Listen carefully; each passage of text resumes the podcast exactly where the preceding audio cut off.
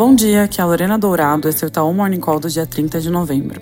Começando lá por fora, a divulgação do núcleo do PCI no centro das atenções, a medida de inflação preferida do Fed, sai hoje às 10h30. A gente espera um número bom que mostre uma desaceleração mensal para 0,17%, vindo de 0,30% no mês anterior, além de uma abertura benigna, com o índice Supercore, que é uma cesta específica de serviços menos da categoria de moradia, e que o FOMC costuma acompanhar com lupa, também desacelerando de forma consistente de 0,42 para 0,15. Se a nossa previsão se confirmar, deve servir como um reforço da manutenção de um discurso mais brando por parte dos membros do FOMC. Falando neles, a Master e o Bostic falaram ontem e seguiram na linha de que o Fed já terminou o ciclo de alta, enquanto o Barkin defendeu a manutenção do viés de aperto. Depois de uma bateria de dados mais fracos de atividade referentes a outubro, a gente acabou revisando o nosso tracking do PIB do quarto TRI para 1,3% de 1,8% na variação trimestral anualizada. Na China, ontem à noite saíram os PMIs de novembro e vieram um pouco pior que o esperado, com queda de 0,1 para 49,4 na parte de manufatura e recuo um pouco maior em não manufatura, saindo de 50,6 para 50,2. Olhando a abertura, o componente de serviços liderou a queda na parte de não manufatura, enquanto o setor de construção viu uma tímida melhora. No geral, não muda a nossa perspectiva de crescimento para a região, atualmente em 5,3% em 2023 e 4,3% em 2024.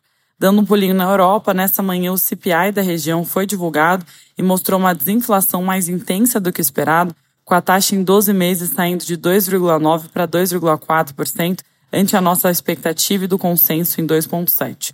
O núcleo também desacelerou significativamente, saindo de 4,2 para 3,6, puxado tanto pela parte de bens como serviços. Esse dado bastante positivo mostra que a inflação está cedendo em direção à meta dos 2% e pode animar o mercado quanto ao início do corte de juros por lá.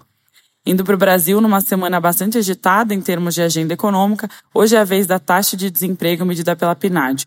O mercado de trabalho continua resiliente, como o CAGED mostrou ontem, mas a gente espera uma estabilização na taxa de desemprego em outubro, mantendo o patamar de 7,7%. Ontem também teve a inflação do GPM, com alta de 0,59 em novembro, levando a taxa em 12 meses para menos 3,3 de menos 4,6.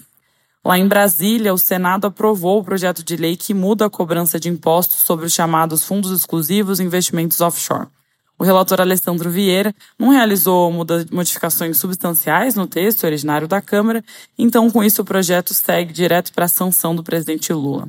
A proposta faz parte do pacote do ministro da Fazenda para aumentar, a arrecadação e zerar o rombo das contas públicas em 2024 e deve gerar aí, nas contas da equipe econômica, uma arrecadação extra de 20 bilhões em 2024.